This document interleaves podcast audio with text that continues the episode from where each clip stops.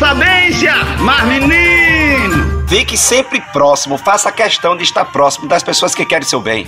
Faça questão de não se afastar dessas pessoas que você sabe que desejam o seu bem. Mesmo essa pessoa de vez em quando sendo chata, pegando no pé, reclamando, arengando com você porque ela quer seu bem. A pessoa só gasta tempo com quem ama.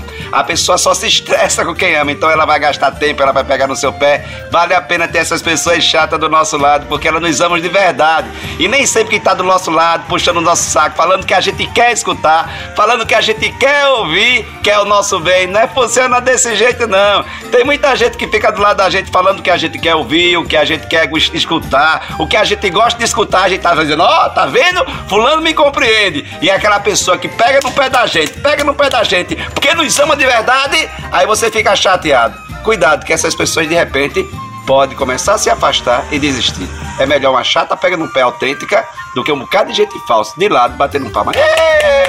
Sou eu, pai de Arlindo. Bom dia, boa tarde boa noite. Cuidado, porque se essa pessoa boa começar a perder o interesse, é sinal que você está perdendo uma pessoa muito importante na sua vida, que ele ama muito. Sou eu, pai da Arlindo, mas menino, oxe, oxe, passa a questão de ficar de lado dessas pessoas que quer seu bem, rapaz, menos sendo chata. Tem uns amigos chatos, oxe. oxe.